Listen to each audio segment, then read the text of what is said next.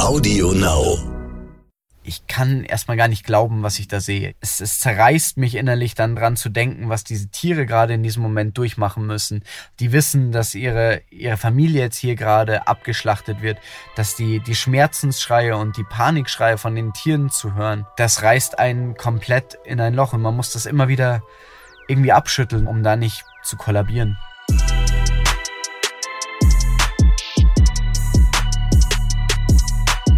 Climate Crime, der Podcast über Verbrechen an Mensch, Tier und Natur.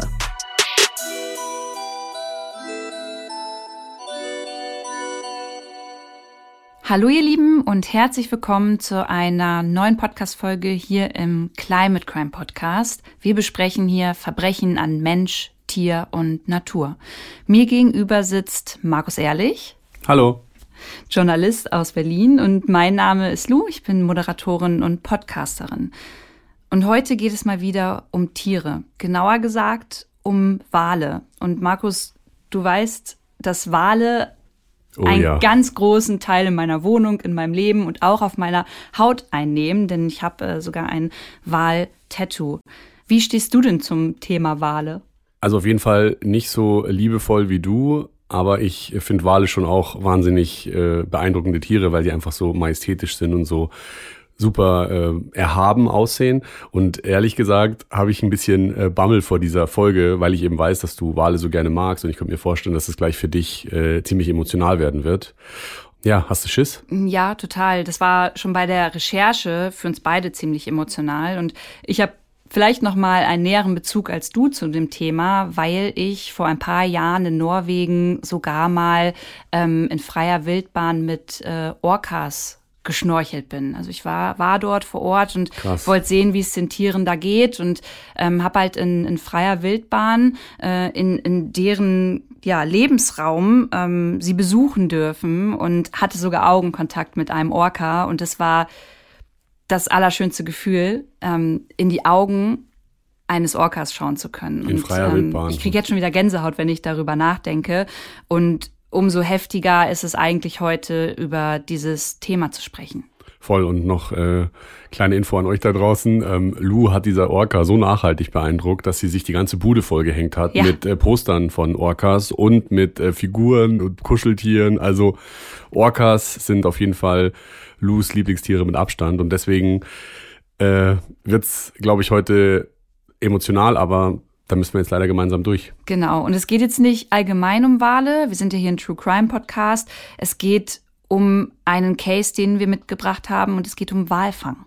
Ganz genau. Und bevor wir jetzt aber gleich reinstarten, habe ich noch ein paar Background-Infos für euch. Der kommerzielle Walfang wurde 1986 verboten. Es gibt aber trotzdem noch in manchen Ländern auf der Welt Walfang, unter anderem in Norwegen, Island und auch in Japan. Eine besonders blutige und für die Tiere oft super qualvolle Art, Wale zu fangen und zu töten, praktiziert man aber auch auf den Färöern. Und die Färöer, was ist es, fragt ihr euch jetzt bestimmt. Das ist eine Inselgruppe bestehend aus 18 Inseln im Nordatlantik, gelegen zwischen Island und Norwegen. Und, das wird nachher nochmal wichtig, offiziell gehören die Färöer zu Dänemark, wenngleich sie auch autonom sind. Das heißt, die haben ein eigenes Parlament und auch eine eigene Flagge. Genau genommen gehören sie aber zu Dänemark. Also Das- auch zur EU. auch zur EU. Das merken wir uns mal. Und auf den Färöern gibt es eben diese besondere Art des Walfangs und zwar nennt man das Grinderrapp, kurz aber auch Grind genannt. Und das ist das Jagen und Töten von Grindwalen, wie der Name schon sagt. Und die nennt man umgangssprachlich auch Pilotwale. Und Lou, weil du ja die Walexpertin 3000 bist, erzähl uns doch mal, was so ein Pilot oder Grindwal ist. Genau, die gehören zur Gattung der Delfine und sind eigentlich nach dem Schwertwal, also dem Orca, die zweitgrößte Delfinart. Und ihr könnt euch so einen Grindwal ähm, ja eigentlich wie ein Delfin, wie ein Flipper vorstellen. Die haben nur nicht so eine spitze Schnauze, haben aber auch so ein ganz, also wenn du die anschaust, dann grinsen die einfach. Man hat das Gefühl, die grinsen dich an. Ähm, die sind auch so so so gräulich, so gräulich eigentlich, auch wie Delfine und ähm, können bis zu sechs Meter lang werden. Und ähm, man sagt, dass die Lebenserwartung so zwischen 30 und 50 Jahren liegt, wenn sie eben nicht auf bestialische und grausame und ekelhafte Art Art und Weise ähm, getötet und gejagt werden. Okay, ihr da draußen, ihr seht schon, äh, where we are going mit dieser Folge. Ähm, aber bevor es jetzt gleich mit dem Fall losgeht, äh, nochmal ganz kurz zu den FähringerInnen. Weil ihr fragt euch jetzt bestimmt, warum machen die das und warum dürfen die das überhaupt? Und es ist so, dass es auf den Färöern ein Gesetz gibt, das den BewohnerInnen dort erlaubt, für den Eigenbedarf Grindwale zu töten. Und zwar nicht nur irgendwie einmal oder zweimal oder dreimal im Jahr, sondern wirklich straight up an jedem Tag des Jahres. Also 365 Tage im Jahr könnten theoretisch FäringerInnen Wale jagen. Ähm, Tun es aber zum Glück nicht immer, weil es, Gott sei Dank, muss man fast sagen, nicht immer solche Wahlsichtungen gibt. Aber wie das jetzt genau funktioniert und warum das so ist, ähm, erzählen wir euch später. Und was wir auf jeden Fall auch nochmal definieren müssen, ist, was ist denn Eigenbedarf? Darüber gibt's verschiedene Definitionen und warum das so ist und wie sich das auswirkt, das schauen wir uns nachher nochmal genauer an. Jetzt aber zum Fall. Der Fall. Dieser Crime Case heute hat vor ziemlich genau sieben Jahren stattgefunden. Und bevor ich gleich anfange, möchte ich gerne noch zwei Hinweise hier einmal platzieren. Erstens, wir haben für diese Folge mit Flo Stadler gesprochen. Flo ist ein Aktivist ähm, der NGO Sea Shepherd und deswegen werden hier gleich immer mal wieder Passagen eingeblendet, in denen er selber spricht. Und zweitens, wenn ihr Probleme mit Gewaltdarstellungen an Tieren habt, dann hört jetzt bitte besser nicht weiter. Wir denken uns jetzt einmal zurück an den 23. Juli 2015, ein Donnerstag in einem kleinen Dörfchen namens Böhr. Böhr liegt auf der Insel Vaga ähm, und das ist die drittgrößte Insel der Färöer. Hier leben nicht besonders viele Menschen. Ich glaube, genau sind es zu dem Zeitpunkt sogar nur 69. Und die meisten von ihnen leben hier in kleinen, malerisch aussehenden Holzhäuschen, umgeben von grün bewachsenen Hügeln auf der einen und für die Färöer so typische Strände mit ihrem schwarzen Sand auf der anderen Seite. Ähm, das ist so mega malerisch. Ihr könnt euch das wirklich so vorstellen. Da gibt es so richtig schöne Fjorde. Man kann ganz, ganz weit aufs Wasser gucken und dann sind diese kleinen Holzhäuschen da. Es ist viel Natur, wenig Menschen und eigentlich für Liebhaber, die gerne einfach mal abschalten möchten, genau das Richtige. Und diesen Sommer in dem Jahr 2015 verbringt dort auch ein junger Deutscher in Böhr. Sein Name ist Flo Stadler. Flo ist vor drei Tagen zu diesem Zeitpunkt 29 Jahre alt geworden und kommt aus München. Er ist so um die 1,80 groß, hat dunkelblonde Haare, trägt in diesen Tagen häufig eine Sonnenbrille und versucht auch sonst relativ unauffällig, ja, bekleidet zu sein. Er ist nämlich Tierschutzaktivist und hier auf einer gefährlichen Mission unterwegs. Er und seine Kolleginnen von Sea Shepherd sind hier, um die Fähringer und Fähringerinnen daran zu hindern, Wale zu töten, beziehungsweise Wale zu ermorden.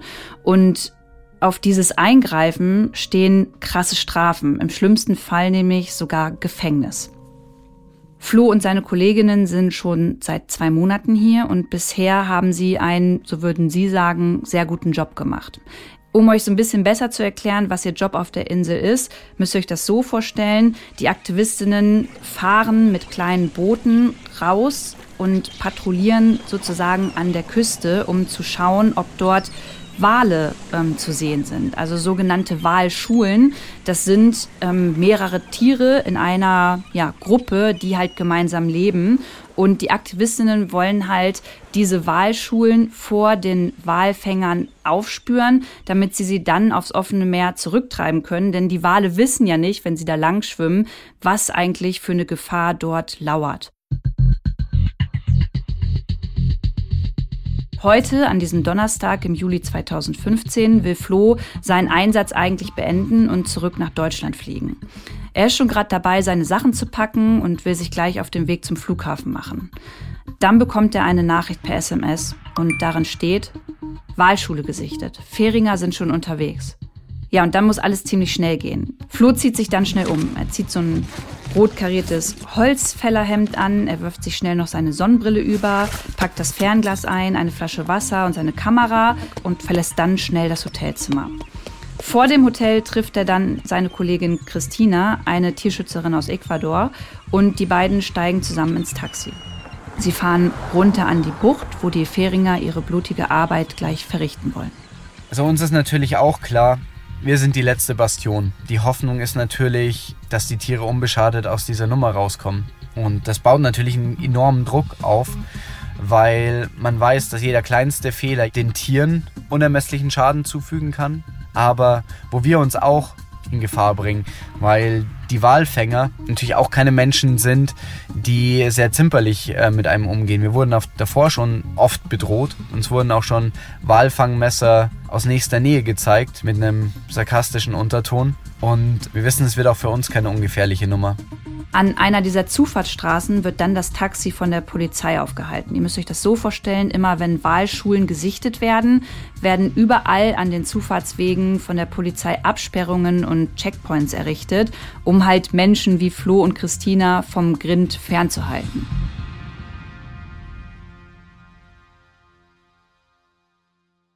Wenn Flo und Christina jetzt auffliegen, ist alles vorbei und sie werden keine Wale retten können. Seit Mai 2015 drohen nämlich Aktivistinnen, die den Walfang auf den Färöern stören, Geldstrafen bis zu umgerechnet 3000 Euro oder Gefängnisstrafen von bis zu zwei Jahren. Die Beamten wollen von Flo wissen, wo die beiden hinwollen und sie tischen ihnen eine Lüge auf und erzählen, dass sie ein Ferienhaus hier in Böhr haben und gerade vom Flughafen kommen, um halt zu dem Haus zu gelangen. Die Beamten glauben ihnen und so können Flo und Christina weiterfahren. Sie bezahlen den Taxifahrer, verlassen das Auto und laufen von hier zu Fuß weiter zum Meer. Sie sind mega aufgewühlt, mega aufgeregt und stehen auch unter Zeitdruck. Sie müssen einige Minuten gehen, um zu einem Aussichtspunkt zu kommen, der etwas höher liegt, von dem aus sie dann die Bucht gut sehen, wo der Grind gleich stattfinden soll. Flo packt sein Fernglas aus und schaut runter zum Meer. Er sieht, dass die Treibjagd schon läuft, denn die Boote der Fähringer treiben bereits eine Gruppe von Walen vor sich her auf den Strand zu.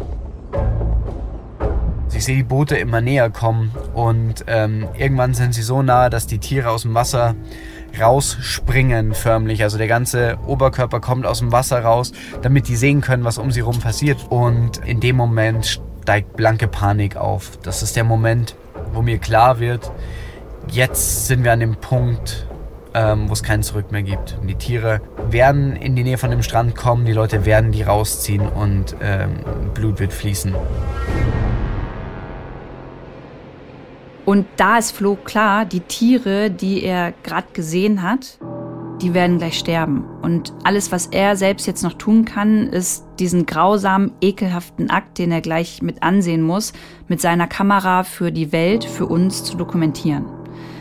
Deswegen entscheiden Christina und Flo sich, an dieser Stelle zu trennen und Flo rennt runter zum Strand, um aus nächster Nähe zu filmen.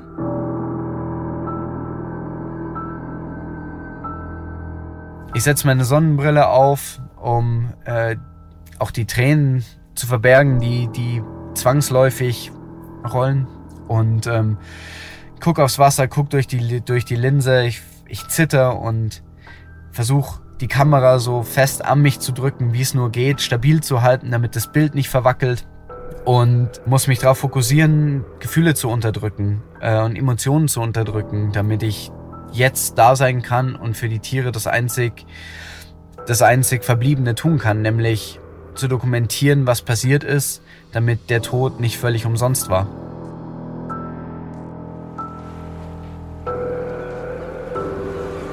Flo hält mit der Kamera drauf und durch seine Kameralinse sieht er, wie die Wale ins seichte Wasser in der Nähe des Strandes vor den Booten fliehen.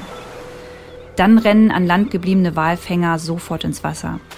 Sie sind mit Werkzeugen bewaffnet. Die sehen aus wie Lanzen, an deren Ende ein Haken ist. Und an dieser Lanze hängen Hanfseile.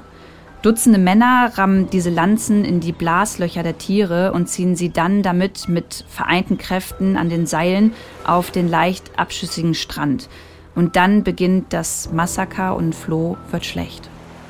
Ich kann erstmal gar nicht glauben, was ich da sehe. Es zerreißt mich innerlich dann dran zu denken, was diese Tiere gerade in diesem Moment durchmachen müssen.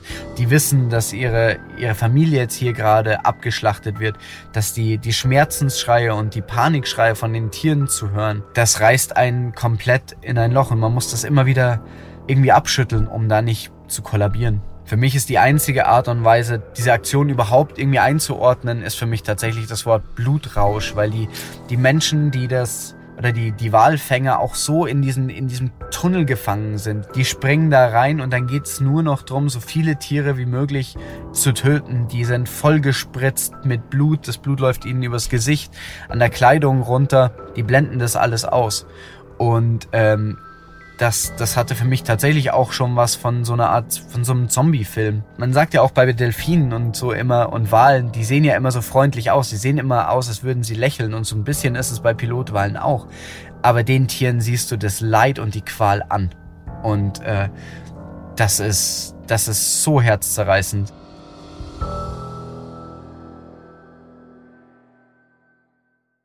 Das Wasser um Flo herum färbt sich in kürzester Zeit blutrot und es herrscht pures Chaos. Die Luft riecht schwer, irgendwie eisenhaltig und Flo ist sicher, dass das am Blut liegt, das überall im Wasser zu sehen ist und es immer dunkler und dunkler werden lässt. Die Tiere, die schreien in ihrem Todeskampf und die Menge, die zuguckt und auch die Menge, die gerade tötet, die johlt.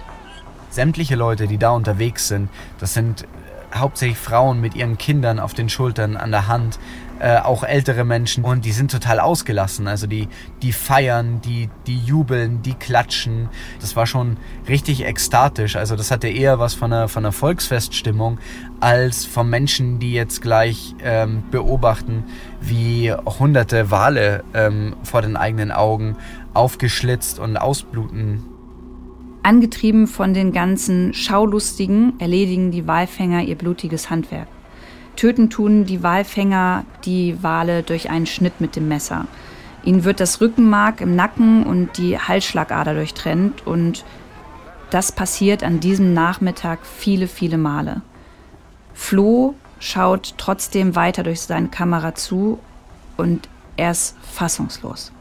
Ich erinnere mich noch genau, was ich gefilmt habe. Das war nämlich eine, ähm, eine Walkuh, und daneben ein kleines Kalb und äh, in den Wellen sah das so aus, als hätte die ihre, ihre Flosse auf das Kalb gelegt. Und ein Mann wird auf mich aufmerksam und denkt sich so, der gehört nicht zu uns. Er guckt mich an und ich schaue ihn an und ihm läuft, er hat wirklich noch so halb getrocknetes Blut im Gesicht und auf seinem beigen Norweger Pulli.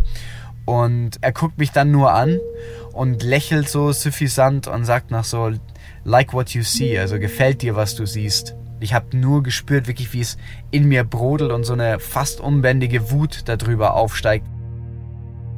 Zwei von Flo's Kolleginnen werden festgenommen und weil auch er aufgeflogen ist, befürchtet er in dem Moment, dass ihm das auch droht.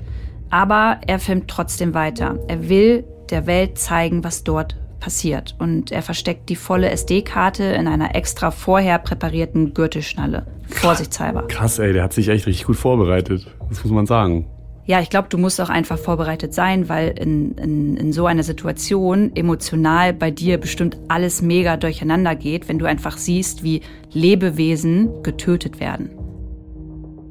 Die Polizei lässt Flo aber weiter filmen und er vermutet heute, dass den Färingern klar war, dass von ihm einfach keine Gefahr mehr ausgehen kann. Als alle Wale tot sind, werden sie mit einem Kran und Gabelstaplern vom Strand hoch zum Hafen befördert und es wird ruhiger. Man hört kein Wahlgefiebe mehr, man hört gar nicht mehr so lautes Grölen und jeder Dorfbewohner, jede Dorfbewohnerin steht jetzt ein Teil der Beute zu. Und dazu werden die Tiere vermessen, gewogen und markiert und bekommen dann zwei Zahlen mit Messern in den Körper geritzt.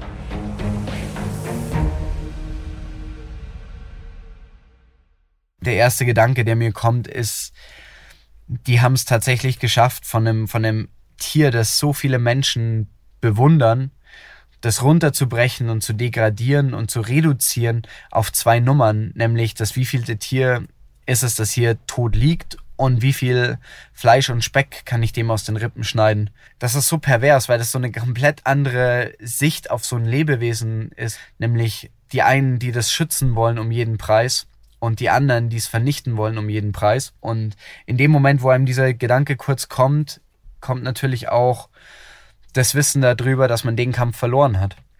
Dass die Tiere jetzt hier liegen und du weißt, du konntest es nicht verhindern. Und das ist niederschmetternd.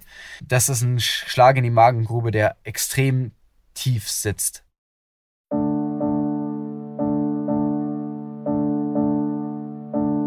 Flo muss mit ansehen, wie die Walfänger richtig große Fleischstücke aus den Körpern der Wale schneiden und an die Dorfbewohner verteilen. Und eine Szene geht ihm an diesem Tag bis heute nicht mehr aus dem Kopf und sie schockiert ihn extrem. Ein Vater zeigt seiner kleinen Tochter einen der Walkadaver und dann drückt er dem Kleinkind ein Messer in die Hand und führt diese Hand zum Auge des Tieres und sticht gemeinsam mit seiner kleinen Tochter das Auge aus. Und danach scheint er dem kleinen Kind irgendwas zu erklären. Flo hat in diesem Moment mit seinen Gefühlen zu kämpfen. Er hat damit zu kämpfen, dass nicht noch mehr Tränen runterkullern. Und am Hafen stehen trifft er dann seine Kollegin Christina wieder. Wir sehen uns und gehen aufeinander zu ähm, und nehmen uns erstmal nur in den Arm, sagen nichts, weil du weiß gar nicht, was du jetzt gerade sagen sollst. Unter dieser ganzen Feindseligkeit und dieser ganzen Brutalität um uns rum ist halt so eine Umarmung wie so eine kleine Insel, äh, ein, ein sicherer Ort und dann kommen die ersten Tränen. Die willst du natürlich verdrücken. Du willst den Leuten um dich rum nicht die Genugtuung geben, ähm, dass sie sehen, dass sie dich jetzt mehr oder weniger zerstört haben.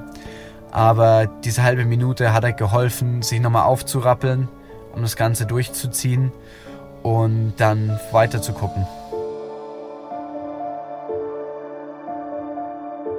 Als Flo und Christina sich in den Arm liegen, guckt Flo nochmal in Richtung der aufgereihten, inzwischen toten und leisen Wale. Er sieht, die Walfänger sind immer noch am Zählen und inzwischen sind sie beim Tier mit der Nummer 111 und damit dem letzten angekommen.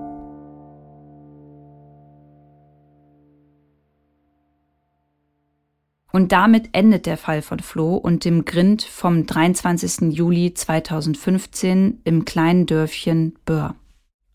Also ich habe ja diese Geschichte jetzt schon öfter gelesen, aber ähm, jedes Mal wieder, wenn ich sie lesen oder hören muss, ähm, wird es mir wieder neu so flau in der Magengrube, weil ich so gut verstehen kann, wie schlimm das für Flo sein muss, das Massaker damit anzuschauen und wie er beschreibt, wie diese Tiere leiden und im Todeskampf sich winden und um sie rum dieser ganze Hass, das also da zieht sich bei mir der ganze, der ganze Bauch zusammen, ehrlich gesagt, weil ich es wahnsinnig, wahnsinnig schrecklich finde. Und ähm, was wir in diesem Fall jetzt nicht erwähnt haben, was man aber immer wieder, wenn man sich Videos im Internet dazu anschaut, sieht, ist halt, dass es einfach ein wirkliches Massaker ist, ja, und dass das auf dieser Inselgruppe halt total gefeiert wird. Und man sieht auch oft auf Bildern und Videos, wie kleine Kinder schon mit in dem ähm, rot getränkten Wasser stehen, auf die toten Tiere draufsteigen, sich freuen, dass dieser Wal jetzt endlich tot ist, dass der gefangen ist und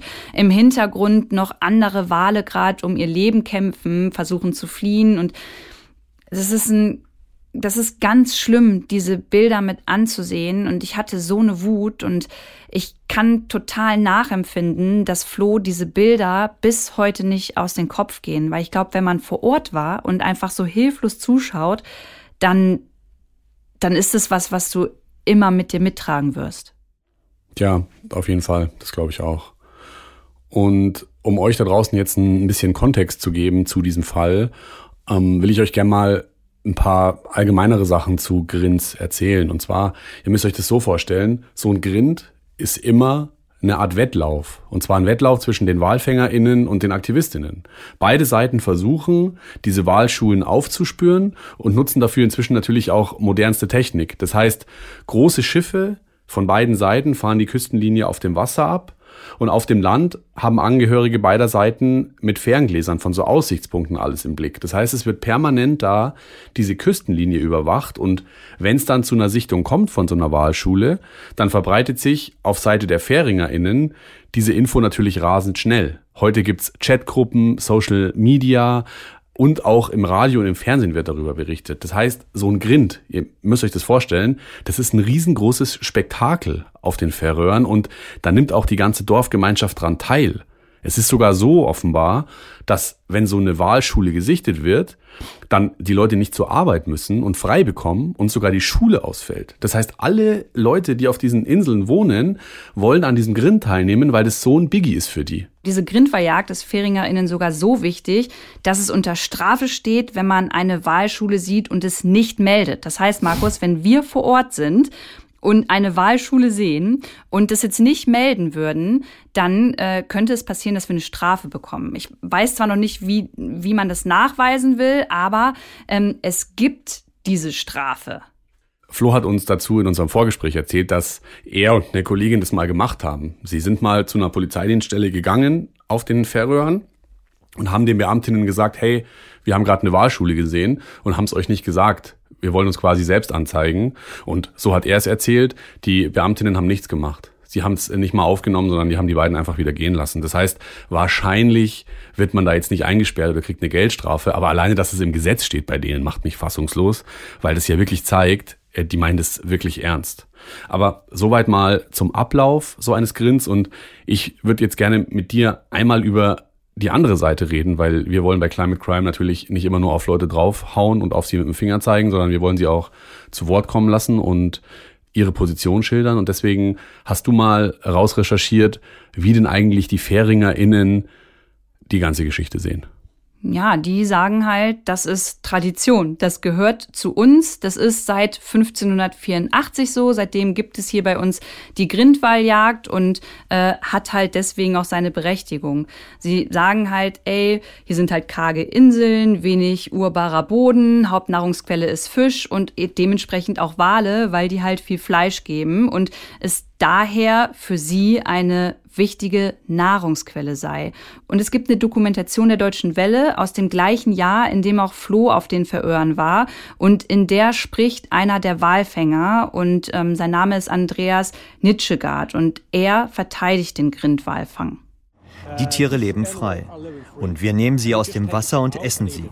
Sie werden nicht gezüchtet, wie sonst wo in Europa die Schweine, Hühner oder Kühe, nur um dann geschlachtet zu werden. Hier passt die Natur darauf auf und wir bedienen uns. Wenn wir aufhören, Wale zu töten, aber weiter die Ozeane verschmutzen, dann sterben die Tiere an Krebs oder an einer anderen Krankheit. Deshalb sollten wir eher damit aufhören, die Natur zu verschmutzen. Und auch Karl Johansen argumentiert in eine ähnliche Richtung. Er ist Jagdleiter und damit beim Grind dafür verantwortlich, dass alles reibungslos läuft.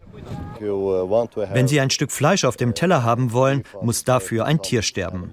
Ob das hinter verschlossenen Türen oder wie hier in diesem öffentlichen Schlachthaus geschieht, macht keinen Unterschied.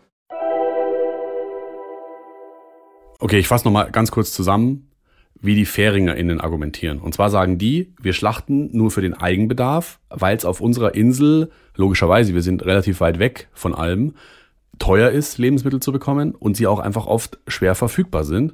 Und ob das jetzt öffentlich oder geheim gemacht wird, also diese Schlachtung, das macht für sie keinen Unterschied. Und sie finden es sogar heuchlerisch, dass wir mit dem Finger auf sie zeigen und gleichzeitig Fleisch aus Massentierhaltung essen. Und die andere Seite ist die Seite der Aktivistinnen von Sea Shepherd. Die sagen nämlich, dass die Praktik dieses Grins absolut überholt ist und es keinen Grund mehr heutzutage gibt, diese Wale zu jagen, zu töten und dann halt zu essen.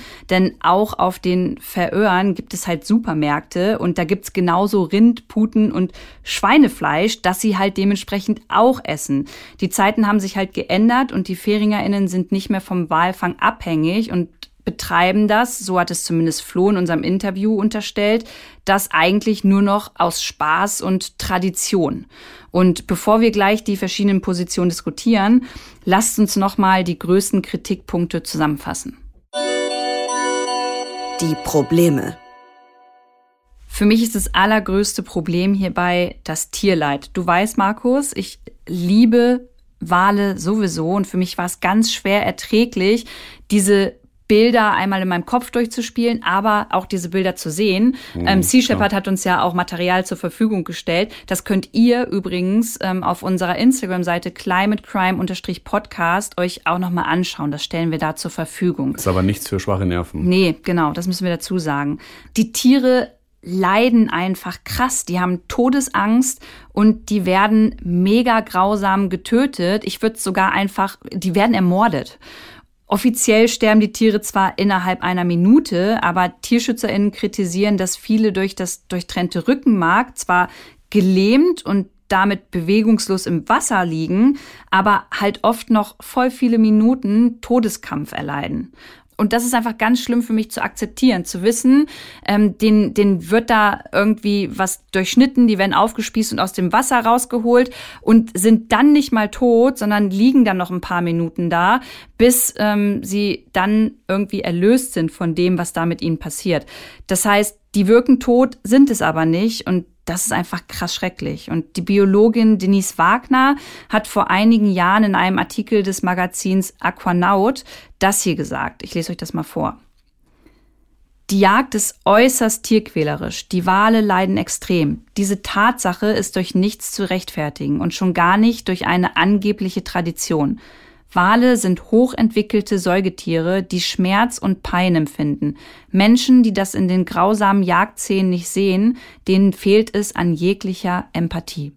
Tja, da, dem ist aus meiner Sicht nichts hinzuzufügen. Also Flo hat es ja auch gesagt in dem einen O-Ton, diese Tiere haben einen super großes Sozialempfinden und gucken aufeinander und passen aufeinander auf und kriegen dann nicht nur mit, dass sie selber gerade einen Haken ins Fleisch gerammt kriegen, sondern sie kriegen auch die Schreie ihrer Familienmitglieder mit. Und wir Menschen, wir rechtfertigen das mit irgendeiner beschissenen Tradition, weil irgendwas mal vor ein paar hundert Jahren so war. Und ja, jetzt mache ich aber erstmal weiter mit dem zweiten Problem am Walfang auf den Färöern. Und zwar geht es um die Artenvielfalt. Die ist nämlich natürlich auch in Gefahr, wenn Wale gefangen werden. Und zwar jetzt nicht nur auf den Färöern, sondern auch in Japan, Norwegen oder Island, weil, ihr müsst euch das so vorstellen, es gibt einmal unterschiedliche Walarten und davon sind einige vom Aussterben bedroht und andere nicht. Bei den Grindwalen ist es zum Glück so, dass sie auf der roten Liste zwar geführt werden, aber als Art unter der Kategorie Least Concern. Das heißt, die gibt's da zwar auf der Liste, aber man muss sich jetzt nicht akut Sorgen darüber machen, dass sie aussterben können. Aber ich finde, auch wenn das so ist, es geht ja nicht nur ums Aussterben und um jetzt nochmal auf den Grind zurückzukommen, wenn, wie in unserem Fall, 111 Tiere gleichzeitig getötet werden, dann wird da eine ganze Wahlschule ausgerottet. Das heißt, der Genpool dieser Schule, der stirbt aus. Und das führt natürlich dazu, dass für andere Wahlschulen, die sich darum treiben in diesem Gebiet, die Auswahl an potenziellen PartnerInnen kleiner wird. Das heißt, die können sich nicht mehr mit so vielen anderen Tieren paaren. Und wenn niemand da ist, dann paaren die sich natürlich mit Wahlschulen, die ihrem eigenen Gelpool ähnlicher sind. Und im schlimmsten Fall kommt es natürlich auch zu Inzest. Ja, und dieser Inzest, der macht die Tiere mittelfristig weniger strapazierfähig für Einflüsse, die wir Menschen ins Meer kippen oder auch für Krankheiten. Und langfristig kann das bedeuten, dass die Tiere einfach ja, krank werden und irgendwann doch eben aussterben. Jetzt haben wir über die Probleme für die Tiere gesprochen, was offensichtlich ist, aber es gibt auch noch ein Problem, was den Menschen betrifft und das hast du recherchiert, Lou. Und das finde ich eigentlich besonders hart. Die FäringerInnen pochen ja immer so sehr darauf, äh, ihr Walfleisch zu essen, obwohl es sogar krank machen kann. Also es gibt gesundheitliche Bedenken, wenn man dieses Walfleisch isst. Und das wird auch von der einheimischen Lebensmittel- und Veterinärbehörde äh, gestützt. Die gab nämlich 2011 eine Empfehlung heraus, wonach Erwachsene muss den mal reinziehen, nicht mehr als eine Mahlzeit Grindwalfleisch pro Monat essen sollten. Kinder und Frauen, die stillen oder schwanger sind bzw. werden wollen, sollten gänzlich darauf verzichten. Und der Grund dafür ist, dass Grindwale wie viele andere Meeresbewohner halt jeder Menge Schadstoffe inzwischen im Meer ausgesetzt sind. Ähm, und gerade Grindwale sind halt am Ende der Nahrungskette. Also die haben halt einfach nicht so viele Feinde im Meer und fressen deswegen halt allerhand Getier, das ähm, mit Schwermetallen zum Beispiel belastet ist. Und dazu zählen halt Quecksilber, Cadmium und Blei. Und das sind halt alles Stoffe, die bei zu hohen Mengen auch Menschen uns halt sehr krank machen können. Ich habe dazu mal eine Frage. Und zwar, ich habe bei der Recherche mir dieses Nationalgericht der FäringerInnen mal angeschaut und da ist eben auch dieses Walfleisch drauf und das sieht wirklich aus wie ein verbranntes Stück Kohle. Also das ist pechschwarz und ich kann mir einfach beim besten Willen nicht vorstellen, dass das schmeckt. Und deswegen die Frage an euch da draußen. Gibt es jemanden unter euch, der mal auf den Färöern war oder jemanden kennt, der von da ist und dieses Zeug schon mal gegessen hat. Ich würde nämlich wirklich, wirklich gerne wissen, wie schmeckt das? Und ist es wirklich so geil, dass es all das Leid und all die Qualen, die es verursacht, ähm, rechtfertigt? Boah, ey, da kommt mir schon das Kotzen. Also ihr könnt das natürlich schreiben äh, und wir halten das natürlich ich, anonym. Yes, ich verspreche euch auch, Lou wird euch keine Drohbriefe schicken oder sonst was. Ihr könnt offen uns äh, das schreiben, nicht. weil wir wollen natürlich auch niemanden verteufeln, aber finden es beide relativ eklig. Ja, und wir müssen halt nachher auch nochmal darüber sprechen, dass wir gerade über Walfleisch reden, aber äh, ich auch in meinem Leben schon ganz oft anderes Fleisch gegessen habe. Ne? Aber dazu kommen wir später noch. Wir haben jetzt schon gehört, dass Walfleisch eigentlich gar nicht so gesund ist und eigentlich nur höchstens einmal pro Monat gegessen werden sollte. Jetzt muss man sich natürlich die Frage stellen, wie kann das dann sein, dass halt so viele Wale getötet werden? Alleine 2020 haben die FäringerInnen 576 Wale getötet. Und wir hatten es ja vorhin, so ein Grindwal kann sechs Meter lang werden. Die Tiere sind also riesig und man hat ja von einem so ein Wal schon ziemlich viel. Und ihr könnt euch ja jetzt vorstellen, wie viel Fleisch man halt dann da rausbekommt. Und Vorhin haben wir gehört, in Böhr, also dem Dorf, in dem der Grind den Floh dokumentiert hat, stattgefunden hat, leben halt 69 Menschen und da wurden 111 Wale getötet. Ähm, also wer soll das alles essen? Wenn das vor allem eh ungesund ist. Und jetzt müssen wir über Eigenbedarf sprechen.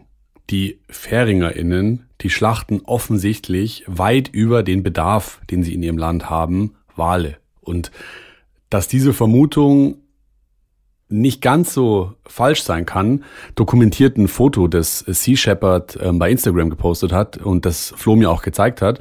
Und zwar ist da drauf ein riesiger Kipplader zu sehen, wo ganz, ganz viel zerstückeltes Walfleisch drauf ist. Und dieser Kipplader fährt so hoch und kippt einfach Tonnen von Walfleisch zurück ins Meer. Offensichtlich haben die keine Verwendung dafür, weil es irgendwie vergammelt ist oder whatever.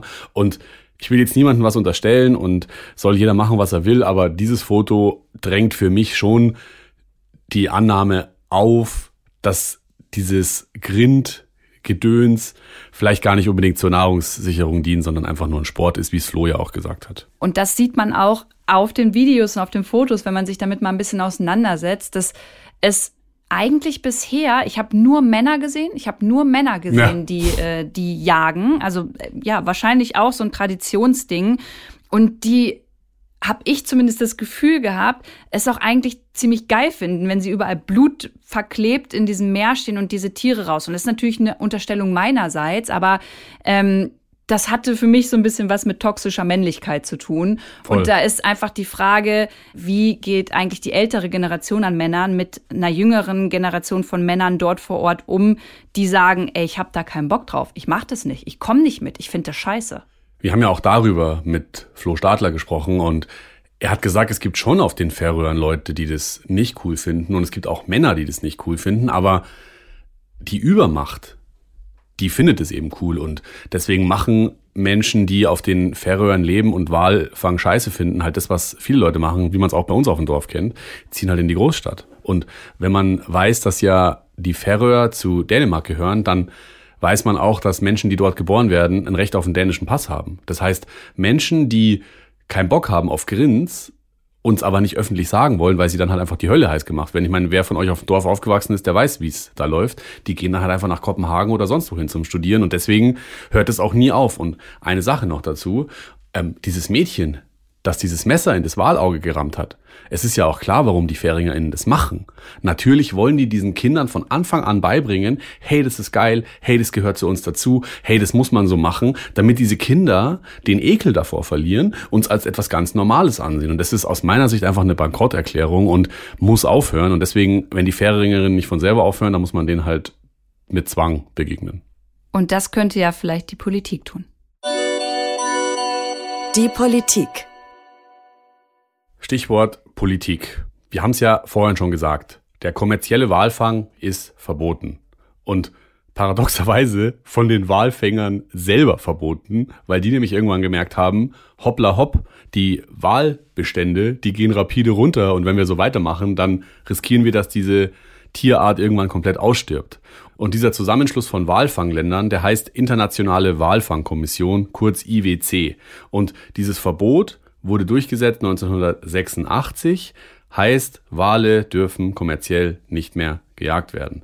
Und die meisten Länder, das muss man schon fairerweise sagen, die halten sich da auch dran und das hat vermutlich unzählbaren Tieren natürlich das Leben gerettet. Allerdings ist es schon auch so, und das ist ja vorhin auch schon mal angeklungen, es gibt auch Länder, die setzen sich über dieses Verbot einfach hinweg. Darunter auch Norwegen, Island und Japan. Und wie die Länder das begründen, haben wir euch mal zusammengefasst und aufbereitet in einem Post bei Instagram bei uns. Wenn euch das interessiert, schaut gerne mal vorbei bei climatecrime-podcast. Und diese Verbote, die würden den Grindwalen eh nicht helfen, weil die ja als Delfine gelten und deswegen von einem Walfangverbot ohnehin nicht geschützt werden. Und Umweltschutzorganisationen wie zum Beispiel Sea Shepherd wollen, dass das geltende Recht innerhalb der EU auch durchgesetzt wird, damit eben Wale und Delfine nicht mehr gejagt werden dürfen. Und das würde dann nämlich für Länder wie die Färöer oder die, die wir eben genannt haben, bedeuten, dass sie sich halt nicht mehr über das hinwegsetzen dürfen und keine Wale mehr töten dürfen. Ja, und ihr merkt schon, die Politik muss es regeln, aber es ist gleichzeitig auch kompliziert. Also wieder wie so oft hier bei uns im Climate Crime Podcast. Und der Fall Färöer ist nochmal doppelt kompliziert. Und zwar wegen dieser Abhängigkeit beziehungsweise Unabhängigkeit von Dänemark. Die Färöer sind autonom, aber gehören zu Dänemark. Und Dänemark ist ein EU-Land. Und in einem EU-Land darf es keinen Walfang geben, und zwar überhaupt keinen. Nicht von Delfinen und auch nicht von Walen. Und all diese Gesetze, die das regeln, musste natürlich auch Dänemark, weil es ja ein EU-Mitglied ist, unterschreiben. Die Färöer sagen halt aber, wir sind autonom, wir sind kein EU-Mitglied und wir können einfach machen, was wir wollen. Diese ganzen Wahlschutzregeln, die ihr euch da in der EU ausgedacht habt, die gelten für uns einfach nicht. Heißt, einfach gesagt, DänInnen müssen sich daran halten, FäringerInnen aber nicht. Okay, und kannst du mir jetzt mal ganz kurz erklären, warum Dänemark das aber einfach dann so mitmacht? Das ist ein, eine heikle Diskussion und ich versuche es aber trotzdem mal zu erklären. Und zwar in so einer Gemengelage gibt es natürlich auch immer geopolitische Interessen und die Dänen profitieren natürlich auch von den Färingern. Das heißt, ja, ich will denen jetzt nichts unterstellen, den Dänen, aber ich könnte mir vorstellen, dass es wenn es da zum offenen Konflikt käme zwischen Dänemark und den Färöern und die Färöer sagen würden, okay, wir wollen uns komplett lossagen von euch, wir wollen nichts mehr mit euch zu tun haben, liebe Dänen, dann hätte das Nachteile für Dänemark. Aber welche denn? Also inwiefern profitieren die denn von diesen Färöern? Ich könnte mir vorstellen, dass es da, dass das was mit Bodenschätzen zu tun hat. Das heißt, dass Dänemark in irgendeiner Art und Weise profitiert von den Färöern und sich deswegen nicht mit denen anlegen will. Aber ich bin ganz ehrlich, ich weiß es selber nicht so zu 100 Prozent. Und also falls da draußen jetzt jemand zuhört, der Experte ist auf diesem Gebiet, schreibt uns gerne, wie ihr das einschätzt. Meine Vermutung ist, Dänemark will sich nicht mit den Färöern anlegen, damit die sich nicht komplett abspalten. Ähm, und das ist jetzt mal, bis ich was anderes erfahre, die Deutung, die ich für mich mir ausgesucht habe. Und Stichwort geopolitische Verstrickungen, das ist natürlich auch für Deutschland wichtig, weil nicht nur die kleinen Färöer, die jetzt eher ein unbedeutendes Land sind, äh, ohne denen zu nahe treten zu wollen, sondern eben auch Japan, Norwegen wollen ja weiter Wale jagen. Und natürlich verurteilt Deutschland den Walfang immer wieder, auch öffentlich.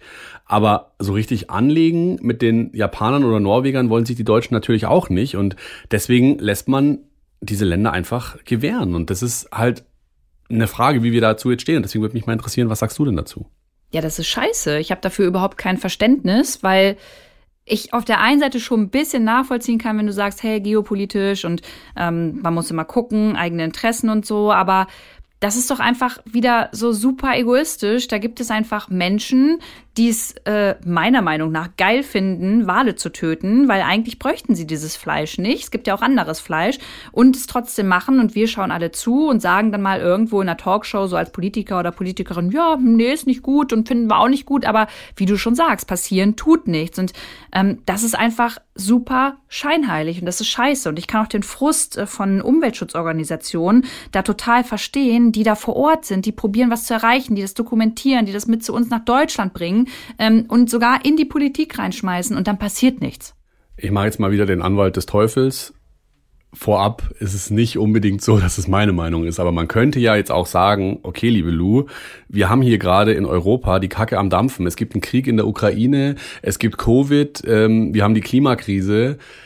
Es könnte halt auch einfach sein, dass es daran liegt, dass Wale nicht so die beste Lobby haben. Das heißt, PolitikerInnen auf der ganzen Welt denken sich halt, naja, choose your battles. Wir kümmern uns jetzt erstmal um die Ukrainerinnen und wenn wir das gelöst haben, dann schauen wir mal nach den Wahlen. Ähm, wie gesagt, ja. ich sage nicht, dass es meine Meinung ist, aber ich könnte es mir so erklären, dass es halt einfach denken sich halt, mein Gott, so ein paar Wale, ob die Norweger oder die Japaner oder die Färöer jetzt da 500 Wale rausziehen im Jahr, Fakt ist Shit. Genau, aber wenn wir über das große Ganze sprechen und auch über die Klimakrise, dann gehört eben auch das Artensterben dazu. Und ich meine, wir beide wissen und alle anderen, die hier zuhören, wahrscheinlich auch, dass alles irgendwie miteinander zusammenhängt. Und wenn Wale aussterben, dann macht es was mit unserem Ökosystem. Dann ähm, verändern sich einfach viele, viele Dinge. Und deswegen ist es einfach wichtig. Und das ist nicht dann einfach mal so, so, so, so, ein, so ein Ding, worüber man mal eben so spricht, sondern ähm, da geht es auch um unsere Zukunft und um die Zukunft von Arten, die wir erhalten und schützen müssen. Voll. Da hast du absolut recht. Und was ich so bemerkenswert finde, ist, dass sowas vermeintlich Kleines wie Walfang auf den Färöern nicht nur die Umweltkrise oder die Klimakrise forciert, sondern dass es auch so geopolitisch so krasse Wellen schlägt und dass es halt einfach dazu führt, dass Länder sich zusammenschließen müssen und gemeinsam darüber diskutieren, wie man jetzt mit diesen Wahlen umgeht. Das finde ich wahnsinnig bemerkenswert. Aber es gibt ja in der ganzen Geschichte noch einen weiteren Player und zwar uns. Und äh, das bringt uns zu unserer nächsten Kategorie. Das kannst du tun. Ja, wir wollen euch natürlich nicht nach Hause schicken mit so einem äh, Climate Crime, bevor wir nicht darüber gesprochen haben, was wir denn tun können.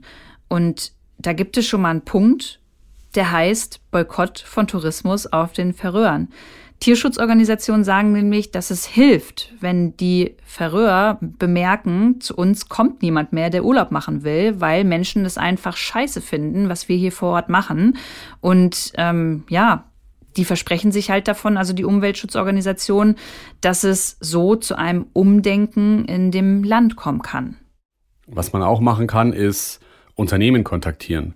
Das heißt, man könnte sie darauf hinweisen und mit einer E-Mail beispielsweise formulieren, hey, wisst ihr eigentlich, dass dieses Land, mit dem ihr Geschäfte macht, Wale abschlachtet und findet ihr das gut? Das gilt zum Beispiel für Reisebüros oder Reiseveranstalter, die das ja quasi zu ihrem täglich Brot machen, Menschen dahin zu schicken. Voll. Oder auch Kreuzfahrtschiffe übrigens. Ne? Also äh, Kreuzfahrtschiffe halten ja auch ganz oft an, an Punkten, unter anderem dort in der Nähe. Und ähm, man könnte halt sagen, das machen wir nicht mehr. Wir bringen hier keine Touris mehr hin, sondern wir fahren weiter. Aber das machen die halt nicht. Und dann kann man auch überlegen, sollte man vielleicht mal so ein Kreuzfahrtschiff weglassen. Ja, voll. Ja, und ein No-Brainer ist natürlich, dass man halt NGOs wie zum Beispiel Sea Shepherd unterstützen kann bei ihrer Arbeit, die ja darin besteht, zumindest auf die Zustände beim Walfang aufmerksam zu machen. Das kann man in Form von Geld oder das kann man halt in Form von, dass man sagt, hey, ich habe Zeit, wo wollt ihr mich einsetzen, ich kann helfen. Na, ihr seht schon, wir haben euch jetzt drei Sachen mit an die Hand gegeben, die ihr machen könnt, aber ich bin ehrlich, so richtig befriedigend finde ich das nicht, weil sind jetzt nicht so richtig große Maßnahmen, finde ich. Und ich würde auch gerne nochmal, weil wir jetzt schon sehr kritisch mit den FähringerInnen ins Gericht gegangen sind, einmal darauf zurückkommen, was der Walfänger aus dem O-Ton vorhin und auch der Walfangleiter gesagt haben, nämlich die Geschichte von wegen der Walfang, den die da auf den Färöern betreiben, der ist deutlich humaner als die Massentierhaltung, ähm, aus der wir unser Fleisch kriegen. Und dieser Vorwurf der Heuchelei, das ist ehrlich gesagt etwas, worüber ich in den letzten Tagen total viel nachgedacht habe, weil ich ehrlich gesagt schon finde, dass sie da einen Punkt haben, weil wir alle wissen, dass Massentierhaltung einfach eine riesengroße Schweinerei ist und dass es ganz viele Menschen bei uns einfach einen Scheiß interessiert, wie es in so einem Schlachthof aussieht. Ich finde schon, dass man da noch mal einmal drüber reden soll, weil na klar, bei so einem Grind ist das Blutvergießen offensichtlich und diese Bilder sind krass plakativ und es sieht schrecklich aus und diese Bilder gehen um die Welt und mir ist das alles bewusst, aber die Zustände in Stellen in Deutschland die sind auch nicht geiler. Da, da sehen die Viecher nicht mal die Sonne einmal in ihrem Leben und leiden ihr ganzes Leben. Und da haben die einfach einen Punkt, die Fähringer. Wenn sie sagen, hey, diese Wale, die leben in Freiheit. Die haben ein chilliges Leben ihr ganzes Leben lang und dann kommen sie zu uns und werden getötet. Ich finde, das ist nicht von der Hand zu weisen, dass sie da einen Punkt haben, dass wir gerne einfach wegschauen und einfach gar nicht wissen wollen, wo unser Fleisch herkommt, es aber trotzdem gerne essen. Und dazu kommt ja noch, es geht nicht nur um die FäringerInnen. Es geht auch um Länder wie Japan oder eben Norwegen. Die ziehen viel mehr Wale raus aus dem Meer, als es die Färinger machen, aber halt nicht so öffentlich. Und es ist da nicht so gut dokumentiert, weil die halt anderswo fischen und das irgendwie eher im Geheimen machen. Und deswegen würde mich jetzt da mal interessieren, was ist denn da deine Meinung dazu? Weil du bist ja relativ klar in deiner Ansicht und hast keinerlei Verständnis für die FäringerInnen. Also ich verstehe deinen Punkt. Ich kann den ich kann den verstehen, aber ich möchte ihn nicht nachvollziehen und ich finde ihn trotzdem heuchlerisch. Ich bin da eher so äh, Team Flo Stadler tatsächlich. Also wenn ich höre, dass halt auf den Färöern die Supermärkte genauso voll mit billigem Schweinerind oder Hühnerfleisch sind und ähm, sich dann damit rausgeredet wird irgendwie, ja, die Wale leben ja hier in Freiheit und die durften halt bisher so rumschwimmen und denen ging's ja gut,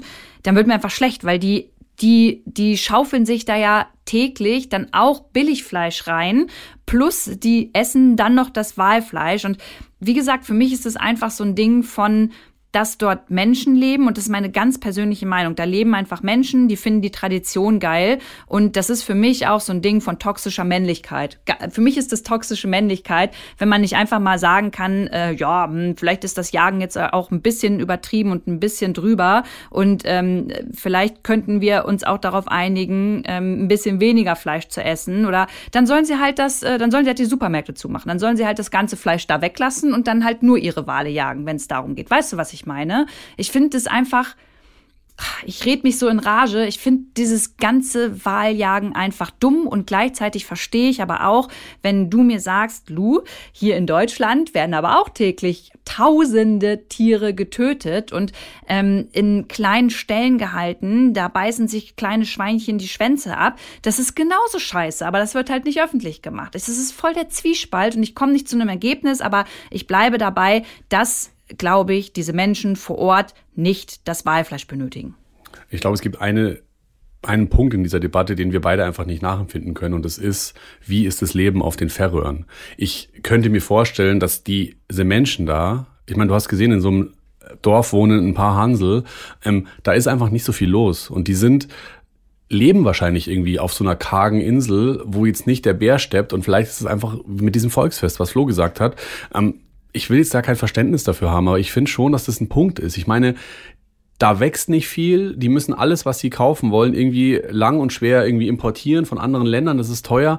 Ja, ähm, wird ja schön CO2 rausgeballert. Ja, aber das ist halt, also sie haben halt vielleicht auch einfach ein bisschen Pech gehabt, dass sie auf den Färöern wohnen ähm, und versuchen sich halt jetzt damit zu helfen. Ob der Walfang da jetzt das Richtige ist, das würde ich auch zumindest mal anzweifeln. Aber zumindest so ein bisschen Verständnis für diese Leute habe ich ehrlich gesagt schon. Und nochmal, ich habe es vorhin ja schon gesagt, wenn es hier Leute gibt von euch, die mal auf den Färöern waren und mal so einen Supermarkt gesehen haben von innen, schreibt uns gerne mal, wie es da aussieht sieht, ob es da wirklich so viel Fleisch gibt, wie es bei uns gibt ähm, und wie generell das Leben da so ist. Und vielleicht hat ja auch schon mal jemand von euch mit jemandem geredet, der diesen Walfang macht. Ja, und eine Sache ist, glaube ich, wirklich nochmal ganz, ganz wichtig, kurz vor Schluss zu betonen, dass wir das nicht verallgemeinern dürfen. Denn es gibt dort auch vor Ort Menschen, die sich zusammengetan haben und die eben gegen diesen Walfang sind, die nämlich vor Ort auch sagen, wir brauchen das Voll. nicht mehr, ja. wir wollen das nicht, ähm, wir unterstützen das nicht. Da gibt es Initiativen dagegen. Also es ist nicht so, dass alle Menschen, die dort leben, pro Walfang sind. Das ist mir nochmal ganz wichtig zu sagen, weil ich das nicht verallgemeinern möchte.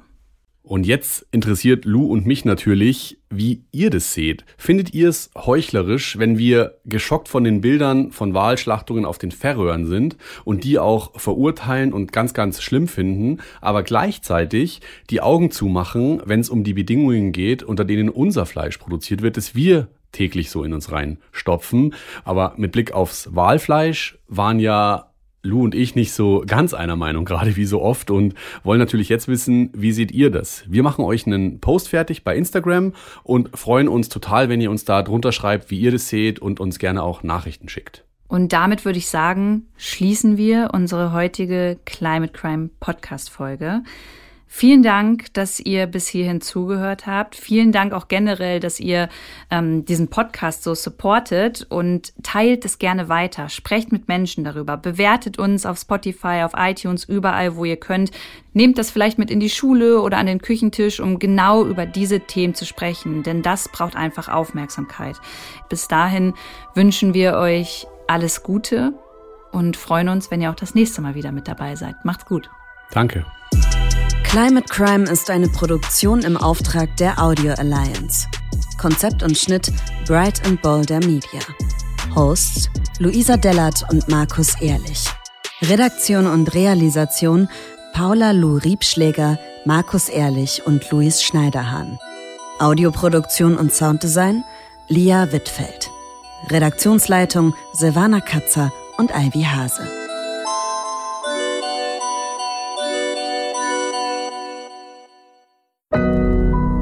Audio Now.